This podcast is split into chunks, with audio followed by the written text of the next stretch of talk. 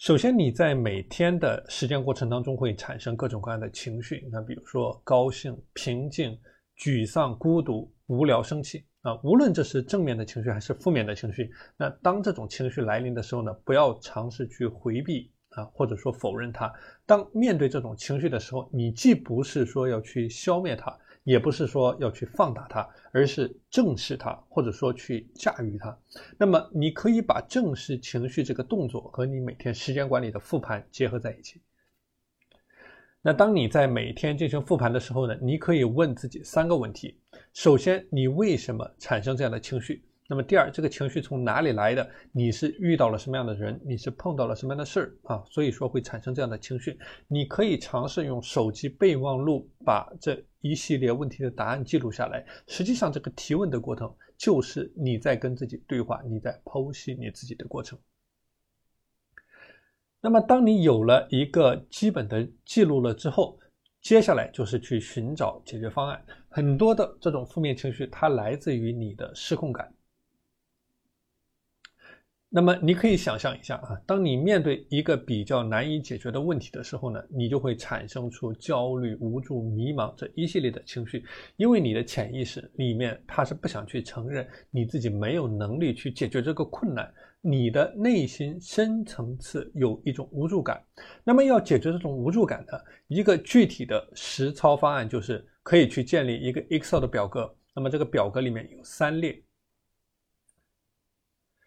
首先，第一列写下你每天所产生的各种各样的情绪，比如说失望、焦虑。那么第二列写下每种情绪所对应的具体的原因，比如说工作的时候因为目标的偏离浪费了时间，或者我们有的学员因为漫无目的的刷手机，或者有的学员呢因为周围的人负面情绪影响到了你，这些都是你情绪产生的具体的原因。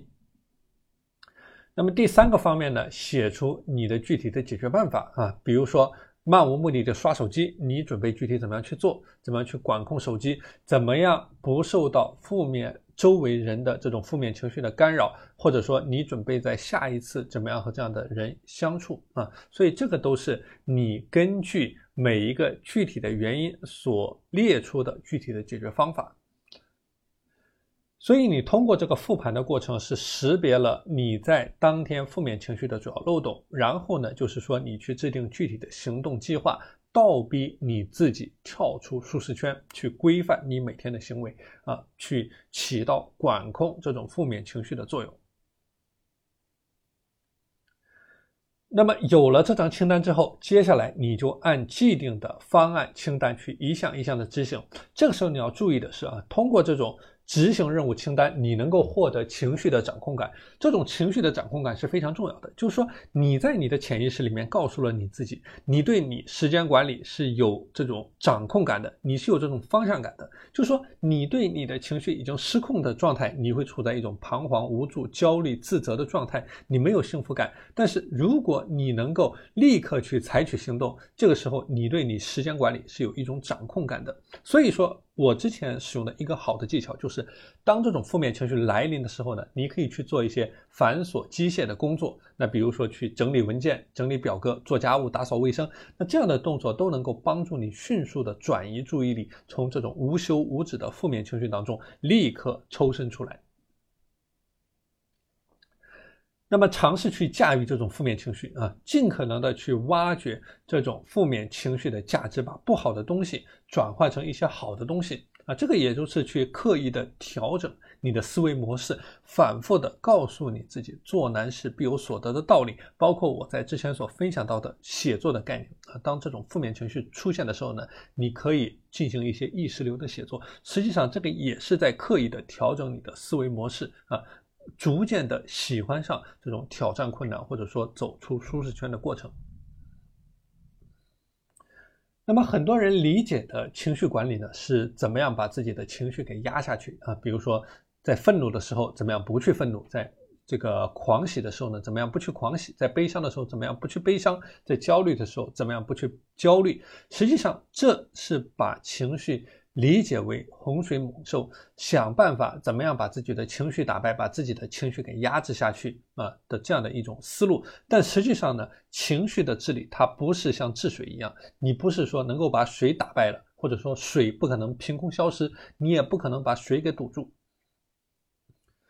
所以，这是我讲到的时间管理的一个基本的概念。如果说你用强制的方式去压制你的自律行为呢，那你只会迎来一个结果，就是之前被你所压制的行为，你所拒绝、逃避、压抑的情绪，它都不会消失，它只是达到了一定的阈值之后，它以一种更猛烈、更具有破坏性的方式爆发。而且会给你带来更剧烈的反弹，给你造成更大的精神内耗。所以说，你必须学会在合适的地点、合适的方法、合适的时间，用适合你自己的方式去疏导你自己的情绪。